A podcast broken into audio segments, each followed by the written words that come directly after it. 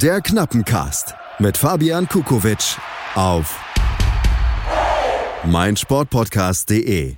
Glück auf und herzlich willkommen zur neuen Episode vom Knappencast. Mein Name ist Fabian Kukowitsch und ich freue mich, dass ihr wieder eingeschaltet habt hier auf meinsportpodcast.de. Heute werden wir uns das Pflichtspieldebüt beziehungsweise nicht ganz das Bundesliga-Debüt von David Wagner anschauen, das 0 zu 0 im Borussia Park gegen Borussia Mönchengladbach und natürlich auch das erste kommende Bundesliga-Heimspiel der neuen Saison 2019-2020 gegen den FC Bayern München.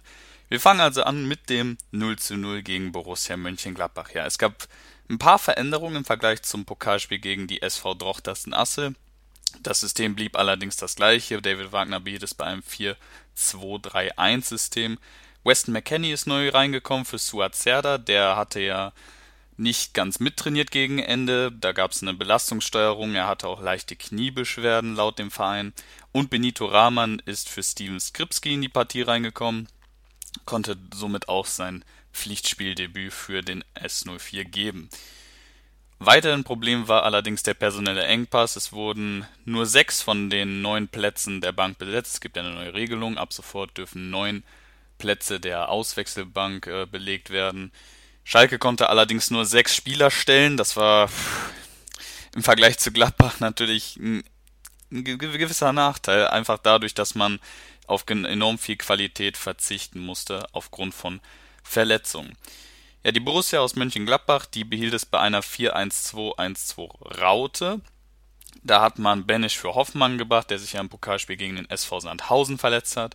Und die drei Neuzugänge Stefan Leiner, Markus Thüram und Breel Embolo, der Eckschalker, durften von Anfang an ran. Dabei haben Embolo, Thüram und Plea die Dreierspitze gebildet, beziehungsweise Embolo etwas versetzt im offensiven Mittelfeld.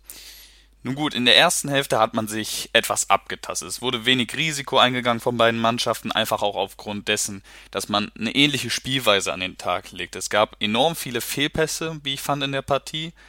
Allerdings auch dadurch bedingt, dass man das Risiko im Aufbauspiel ja etwas klein halten wollte, allerdings es so viele individuelle Fehler gab und ein enorm hohes Pressing auf beiden Mannschaften, da sind enorm viele Fehlpässe bei rumgekommen. Es gab dann zwei, ja, eine Großchance und eine größere Chance, nennen wir es mal so, von Benito Raman, die erste in der sechsten Minute, wo er nach Vorlage im Strafraum den Ball direkt abnahm, dort ihn allerdings nicht wirklich perfekt getroffen hat und er über das Tor gegangen ist. Und dann in der 27. Minute, das ja, die meisten von euch gesehen haben dürften, starker Pass vom Burgstaller nach dem Umschaltmoment, schickt Benito Rahman, der nimmt den Ball ja, etwas unglücklich mit, spürt den Verteidiger hinter sich und zieht überhastet ab und der Ball verspringt ihm völlig rechts am Tor vorbei. Gladbach kam nicht wirklich vors Tor in der ersten Hälfte. Es gab einen Distanzschuss, einen Abschuss von Florian Neuhaus kurz vor der Halbzeit in der 41. Minute. Ansonsten ist in der ersten Hälfte nicht wirklich viel passiert. Gladbach hatte deutlich mehr Ballbesitz, 66 Prozent um genau zu sein, hat das Spiel auch bestimmt gemacht, kontrolliert, wenn man so will, Allerdings äh, kam man nicht wirklich vors Tor und Schalke konnte die Umschaltmomente, die man eben hatte mit Benito Rahman leider nicht nutzen. Dann kommen wir auch direkt zur zweiten Hälfte. Gladbach war in der zweiten Hälfte deutlich stärker, übte enorm viel Druck aus. Das äh, zeigte sich direkt nach ähm, dem Anpfiff der zweiten Hälfte nach einem Fehlpass von Matja Nastasic. Eine Situation, die eigentlich geklärt war. Nastasic wollte den Ball nach vorne bringen und schießt den Ball vollkommen unnötig in den Gegenmann hinein der schickt Plea und der trifft zum Glück für den FC Schalke 04 nur den Pfosten in der 54. Minute. Eigentlich ein sicherer Gegenttreffer, aber Glück für Schalke. Danach kamen Nastasic als auch Benesch zu etwas kleineren Chancen. Nastasic nach einem Eckball, Benesch ähm, noch nach einem Umschaltmoment von Gladbach in der 59. von Nastasic und der 71. Minute von Laszlo Benesch. Die Abwehr, Abwehrreihen standen somit auch in der zweiten Hälfte zunächst extrem stabil. Es gab wenig Durchkommen bis zur letzten Viertelstunde, beziehungsweise ab der 73. Minute. Da gab es einen enormen, ja, schreckhaften Aussetzer von Benjamin Stamboli, der auch nach einer Situation, die eigentlich geklärt war, den Ball eigentlich nur hätte klären müssen, allerdings an der, an der, am Seitenaus, beziehungsweise ähm, an der Torlinie das nicht tut, aus unerklärlichen Gründen. und Tyram ihm den Ball abluchst, beziehungsweise nee, es war Fabian Johnson, der ihm den Ball nach Druck abgeluchst hat. Und Markus Thüram kommt nicht wirklich zum Abschluss. Alexander Nübel ist rechtzeitig da und verhindert nochmals die mögliche Gladbacher Führung. Dann kam Raphael ins Spiel, der hat auch direkt einen Pfund abgesetzt. Ein Schuss in der 77. Minute, den Nübel allerdings stark pariert hat. Die letzte größere Chance kam dann von Daniel Caligiuri, direkt im Gegenzug im Umschaltmoment in der 78. Minute, wo er sich den Ball nochmal auf den stärkeren linken Fuß gesetzt hat, allerdings drüber zog, somit der Ball auch hier übers Tor hinweg. Insgesamt im Spiel hat Gladbach 60% Ballbesitz gehabt, Schalke 40%. Auch hier wird nochmal klar, Gladbach hat den Ball öfter gehabt, Gladbach wusste mehr mit dem Ball anzufangen. Schalke hat auf die Umschaltmomente gelauert, hat diese eigentlich ganz gut ausgespielt, jedoch am Ende nicht genutzt. Was kann man aus diesem Spiel jetzt entnehmen?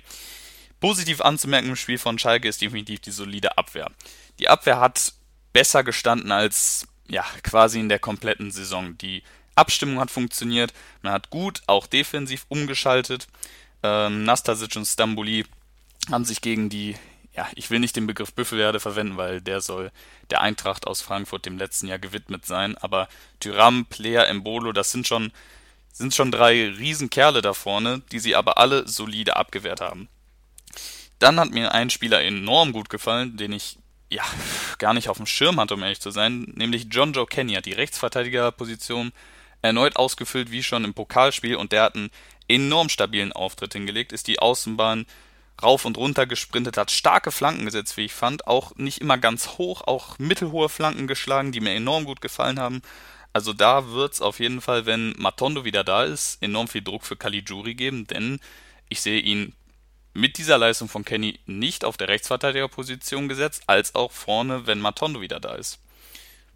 Weiterhin muss man positiv anmerken, dass ein System endlich erkennbar war. David Wagner hat das Pressing zeigen lassen, er hat die Umschaltmomente bzw. das Lauern auf die Umschaltmomente zeigen lassen. Und auch nach dieser kurzen Zeit, er ist ja erst seit sieben, acht Wochen, da konnte man definitiv sein System erkennen.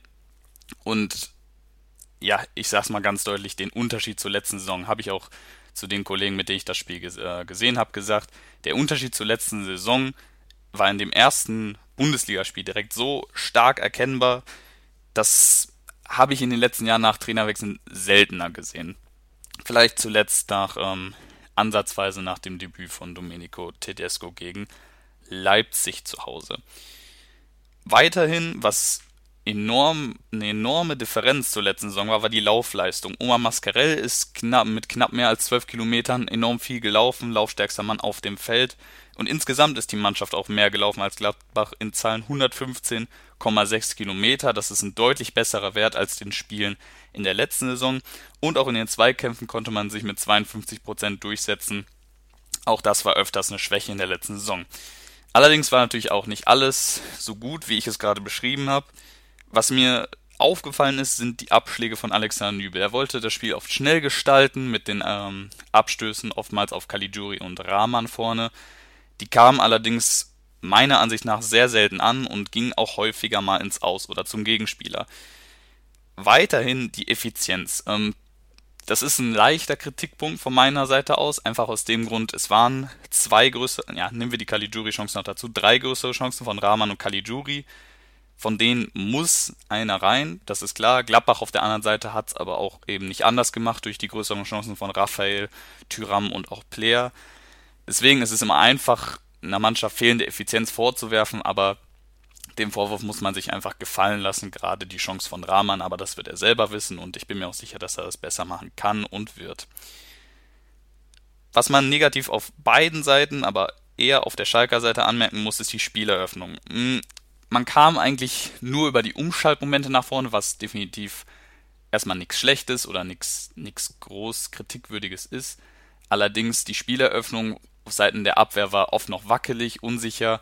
Man hat da noch ein bisschen mangelndes Selbstvertrauen gemerkt, aber auch das kann im Laufe der Spielzeit, wenn man sich an das System gewöhnt und an die Spielweise gewöhnt, weiterkommen. Nun, was ist das Fazit dieses Spiels? Ein Punkt gegen Mönchengladbach, gerade auswärts zu Bundesliga-Beginn, ist meiner Meinung nach völlig in Ordnung. Da habe ich mir ehrlich gesagt, ich habe zwar 1-1 getippt im letzten Podcast, aber ich innerlich habe ich schon die Niederlage kommen sehen, um ehrlich zu sein. Somit ist das völlig in Ordnung, da bin ich sehr positiv gestimmt. Es war eine deutliche Steigerung zu sehen gegenüber der letzten Saison und eine deutliche Stabilisation. Aber es ist eben auch noch viel Potenzial da. Also man darf sich nicht auf dieser Leistung ausruhen, da ist vieles verbesserungswürdig, aber es ist auf jeden Fall eine gute Grundlage, die man da gesetzt hat. Ähm, genau wie Schalke 04 muss aber auch Borussia Mönchengladbach das System noch vertiefen. Man hat gesehen, Marco Rose hat eine ähnliche Spielweise wie David Wagner. Er setzt auch auf Pressing, er setzt auf Körperlichkeit, er setzt auf Umschaltmomente, aber letzten Endes wusste Gladbach doch mehr mit dem Ball anzufangen, als wir es konnten. Aber auch da gab es noch viele individuelle Fehler, viele viele strukturelle Fehler im System, aber auch das muss sich erst noch finden, genau wie bei David Wagner und der Mannschaft von Schalke 04. Was enorm wichtig war, ist eben nicht unbedingt ein positiver Start, ähm, sondern einfach aufgrund der letzten Saison diese fünf Niederlagen zum Anfang. Man hat jetzt einen Unentschieden gegen Gladbach, man hat schon mal einen Punkt aufs Konto, das ist vielleicht ja, für manche kein positiver Start, kein Start mit einem Sieg, aber es ist ganz wichtig, nicht mit einem Negativerlebnis zu starten, gerade wenn man die letzte Saison da mit in Betrachtung zieht. So viel zum 0-0 gegen Mönchengladbach. Wir gehen in eine kurze Werbepause und hören uns gleich wieder, indem wir ja, auf das erste Heimspiel gegen den FC Bayern München kommen. Der 2-2 gegen die Hertha gespielt, zu Hause im Eröffnungsspiel. Wir hören uns gleich. Ciao. Wie baut man eine harmonische Beziehung zu seinem Hund auf? Puh, gar nicht so leicht. Und deshalb frage ich nach, wie es anderen Hundeeltern gelingt, beziehungsweise wie die daran arbeiten. Bei Iswas Dog reden wir dann drüber. Alle 14 Tage neu mit mir, Malte Asmus und unserer Expertin für eine harmonische Mensch-Hund-Beziehung, Melanie Lippisch. Iswas Dog mit Malte Asmus. Überall, wo es Podcasts gibt. Breakfast at Flushing. Die US Open mit Chip and Charge. Vom 27. August bis 9. September berichten Andreas Thies und Philipp Joubert. Täglich über die Ereignisse in Flushing Meadows. Breakfast at Flushing. Auf meinsportpodcast.de. Die komplette Welt des Sports. Wann und wo du willst. Sportplatz mit Malta Asmus und Andreas Thies. Täglich neue Podcasts aus der Welt des Sports. Von Airhockey bis Zehnkampf. Berichterstattungen, Interviews und Fakten. Sportplatz auf meinsportpodcast.de. Willkommen zurück beim knappen Cast. Mein Name ist Fabian Kukovic. Ich freue mich, dass ihr wieder dabei seid hier auf meinsportpodcast.de. Wir kommen zum kommenden ersten Heimspiel der neuen Bundesliga-Saison 2019-2020 gegen den FC Bayern München. Hierzu gucken wir uns erstmal die Partie der Münchner an. Die haben das Auftaktspiel zu Hause in der Allianz Arena bestritten gegen Hertha BSC Berlin. Das Ganze ging 2 zu 2 unentschieden aus. Nun ja, also, die Bayern sind sind das Ganze im 4-3-3-System angegangen. Kimmich, Süle, Pavard und Alaba haben die Viererkette gebildet, somit Jerome Boateng und Lucas Hernandez erstmal auf der Bank. Thiago Müller und Tolisso bildeten das Mittelfeld, während Gnabry, Coman und Lewandowski vorne das Sturmtrio bildeten. Nun gut, die erste Hälfte war eigentlich ganz klar. Bayern dominierte die Partie nach Belang, es gab einen sehr hohen Druck, ein extrem schnelles Spiel nach vorne, gerade über die Seite von Serge Gnabry, über die rechte Seite. Da ging relativ viel für die Münchner. Da konnte die Hertha auf der linken Seite extrem schwer verteidigen. Somit gab es auch drei ja, relativ große Chancen in den ersten zehn Minuten durch Thiago, Thomas Müller und Robert Lewandowski, die aber alle drei knapp verzielt haben. Dann ließ das 1 zu 0 allerdings nicht mehr lange auf sich warten. In der 24. Minute konnte Robert Lewandowski das 1 zu 0 für die Münchner markieren, nach sehr starker Vorlage von Serge Gnabry. Dort musste er dann nur noch, nun gut, was heißt einschieben, er musste schon noch zum Ball sprinten, aber 90% des Tores waren auf jeden Fall eine enorm starke Vorlage von Serge Gnabry in meinen Augen. Das 2 zu 0 war sehr gut möglich direkt danach. Ähm, Serge Gnabry und auch wieder Lewandowski hatten wieder sehr gute Möglichkeiten, somit ja, knapp in der ersten halben Stunde schon, ja, drei, vier, fünf extrem gute Möglichkeiten für die Münchner, die sie allerdings nicht genutzt haben. Und dann kommt es eigentlich, wie es ja kommen muss in solchen Partien. Dodi Lukebakio von Fortuna Düsseldorf, beziehungsweise, um genau zu sein, vom FC Watford, gekommen, macht da weiter, wo er letztes Jahr in der Allianz Arena aufgehört hat, markiert sein viertes Tor insgesamt gegen den FC Bayern München und schießt das 1 zu 1. Der Schuss war ein Distanzschuss außerhalb des 16ers, der wurde extrem glücklich von Vedat Ibisevics Rücken abgefälscht, Neuer ohne Chance, somit in der 36. Minute stand es 1 zu 1. Dann wurde Hertha ein bisschen mutiger und ja, ich muss ehrlich zugeben, als ich die Partie gesehen habe, ich war kurz mir etwas zu trinken nach dem 1 zu 1 und ich komme hoch und dann stand es auf einmal 2 zu 1. Zwei Minuten später, in der 38. Minute, konnte Marco Grujic nach Pass von Vedat Ibisevic, er auch wieder somit am Tor beteiligt, Neuer umkurven und das 2 zu 1 für die Hertha markieren. Also sehr überraschender Pausenstand auf jeden Fall. Bayern die klar bessere Mannschaft, ohne jede Frage, aber Hertha einfach effizient in den Chancen, die sie hatten, auch mit dem nötigen Glück, was du auch eben im Spiel gegen den FC Bayern brauchst. Zweite Hälfte war dann zugegebenermaßen ist schnell erklärt.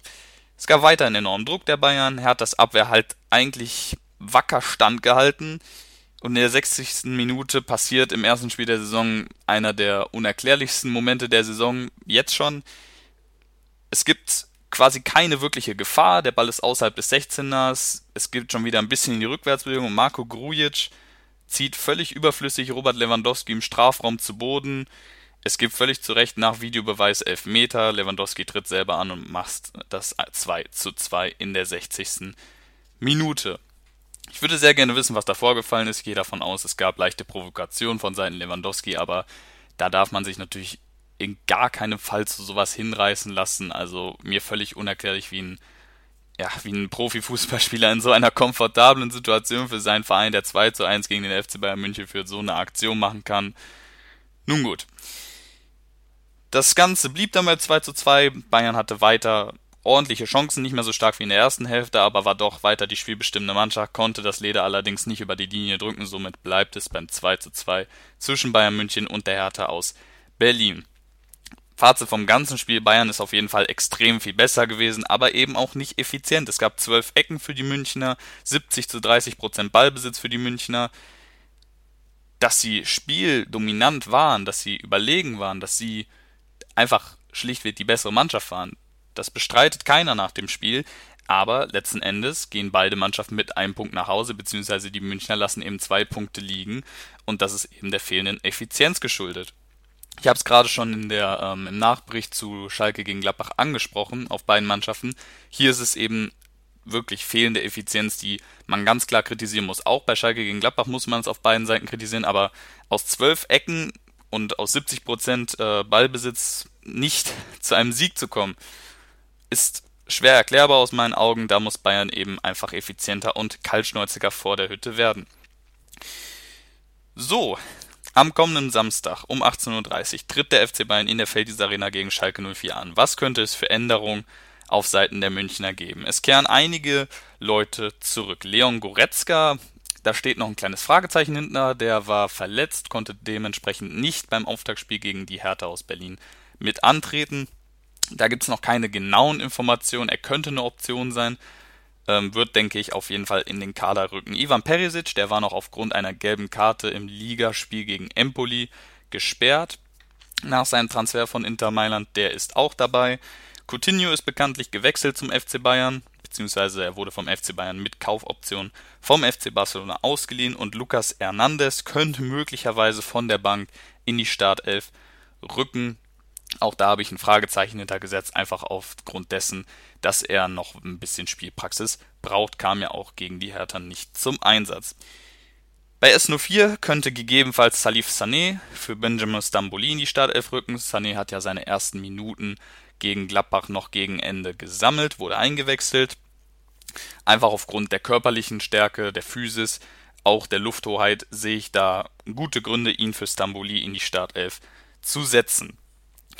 Auf der Bank gibt es ein paar Rückkehrer. Nassim Bougelab, Alessandro Schöff und Markus Schubert sind allesamt wieder dabei im Teamtraining, als auch Marc Uth. Marc Uth allerdings wird aller Voraussicht nach in der U23 äh, spielen am Wochenende. Äh, möglicherweise äh, genau wie Alessandro Schöpf letzte, äh, letztes Wochenende gegen Borussia Mönchengladbach. Ähm, da hat er ja auch eine Halbzeit in der U23 gespielt. Dasselbe, beziehungsweise bei U sieht es nach demselben Prozedere aus. Steven Skripski, der hat sich leider verletzt. Der wird erstmal auf weiteres Auffallen, äh, bis auf weiteres ausfallen, meine Güte. und somit auch keine Option sein für das Spiel gegen Bayern München. Dementsprechend sehe ich auch keinen Sinn, da auf den Außen, sprich Rahman Caligiuri, etwas zu ändern, da die anderen Verletzten wie beispielsweise Matondo weiter ausfallen werden. So, wie sehe ich das Spiel? Ähm, aufgrund dessen, dass mit Perisic und Coutinho, ich gehe davon aus, dass einer von beiden aller Voraussicht nach Coutinho von Anfang an spielen wird, einfach aufgrund dessen, dass man, wenn man so eine Klasse im Team hat, dann setzt man sie eigentlich sofort ein kann mich erinnern, letzte Saison hat auch Sebastian Rudi, ich glaube, zwei oder drei Tage nach seinem Transfer zu Schalke direkt gegen äh, Hertha gespielt zu Hause. Dementsprechend gehe ich davon aus, dass Coutinho oder Perisic, aber aller Voraussicht nach Coutinho in der Startelf stehen wird und somit wird der FC Bayern nochmal eben definitiv spielbestimmend sein. Ähm, was ein bisschen gefehlt hat im Spiel gegen die Hertha war eben dieser zentrale offensive Mann, der die Bälle verteilt hat und ein bisschen auch die Kette gebildet hat. Thiago versucht das ein bisschen auszufüllen, aber Coutinho ist meiner Ansicht nach da die bessere Lösung, eben das Mittelfeld mit der Offensive zu verbinden und da die entscheidenden Pässe zu spielen. Somit muss der S04 erstmal hinten sicher stehen. Die Abwehr muss sehr solide sein an diesem Tag. Ähm, eben deswegen habe ich auch Salif Sané für Stambouli reingesetzt. Nicht, weil ich Stambouli für einen schlechten Verteidiger halte, einfach aufgrund dessen.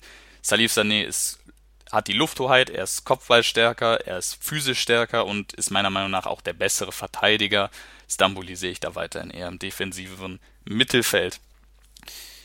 Wie kann man den FC Bayern nun schlagen? Ähm, man muss definitiv auf die Umschaltmomente lauern und wie man es ungefähr gegen Gladbach gemacht hat. Man sollte versuchen, wenn man den Ball hat, ihn ruhig zu halten, wenig Risiko einzugehen. Allerdings, wenn man den Ball erobert nach Angriff des Gegners, sofort diesen Umschaltmoment zu suchen, diese Staffette zu suchen und den freien Raum eben für sprintstarke Spieler wie Benito Rahman suchen zu können. Burgstaller könnte gut möglich sein, dass er sich wieder etwas nach hinten fallen lässt, wie er es auch gegen Gladbach gemacht hat und dann eben in diesen Umschaltmomenten den entscheidenden Pass spielt. Nun gut, was sagt mein Tipp? Ähm, der FC Bayern ist mit einem Unentschieden in die Bundesliga gestartet. Das ist definitiv nicht zufriedenstellend für die Bosse als auch für die Mannschaft, für das gesamte Umfeld. Somit gibt es viele Stimmen, die sagen, wenn die Bayern einmal Punkte liegen lassen, dann nicht zweimal in Folge. Und eigentlich sehe ich das genauso. Wenn ich hier mein Herz sprechen lasse, dann glaube ich, dass Schalke zu Hause einen Unentschieden packen kann wenn man wirklich alles gibt, alles reinhaut und die Bayern ja wieder einmal ein paar Chancen liegen lassen, sehe ich das mit einem starken Alex Nübel im Tor. Mein Kopf, mein Verstand sagt allerdings, dass Bayern spätestens, wenn sie das erste Tor erzielen, ja, den Sieg nach Hause fahren werden. Also ich gehe da von einem 1 bis 2 zu 0 Sieg aus. Wenn Bayern wirklich die Klasse auf den Platz bringen kann, gerade jetzt mit Philipp Coutinho und auch da ähm, die Chancen besser nutzen als gegen äh, die Hertha aus Berlin, sehe ich da wenig Chancen für Schalke 04. Da muss wirklich viele stimmen an den Tag, aber man soll den Himmel nicht vor dem Abend loben. Man hat seine Chance, aber man muss sie wissen zu nutzen. Ähm, was mich da leider ein bisschen pessimistisch stimmt, ist, dass Schalke auch schon länger nicht gegen äh, den FC Bayern gewinnen konnte. Da ist der letzte Sieg, glaube ich, 2011 gewesen, wenn mich nicht alles täuscht. Demnach musste einige stimmen an dem Tag. Ich bleibe dennoch optimistisch. Ich hoffe, dass da was geht. Wie gesagt, verstandmäßig tippe ich hier auf ein 2 zu 0 für den FC Bayern. Mein Herz sagt mir, ein Unentschieden ist drin. Lasst mir gerne auf Twitter eure Tipps da für das Spiel, Kommentare zum Podcast, als auch Kritik. Ed Kukurani heiße ich da. Äh, werde den Post von meinsportpodcast.de natürlich definitiv dort teilen. Ich freue mich, dass ihr zugehört habt. Ich freue mich auf die nächste Folge. Wir sehen uns nächste Woche, wenn es wieder heißt, Glück auf und willkommen zum Knappencast. Haut rein, ciao. Vernimmt sich, was man will, dann wilde Gerüchte entstanden. Fast nichts davon stimmt. Tatort Sport. Wenn Sporthelden zu Tätern oder Opfern werden, ermittelt Malte Asmus auf meinsportpodcast.de. Folge dem True Crime Podcast, denn manchmal ist Sport tatsächlich Mord. Nicht nur für Sportfans. Der Knappencast mit Fabian Kukowitsch auf meinsportpodcast.de. 90 Minuten, zwei Teams, pure Emotion.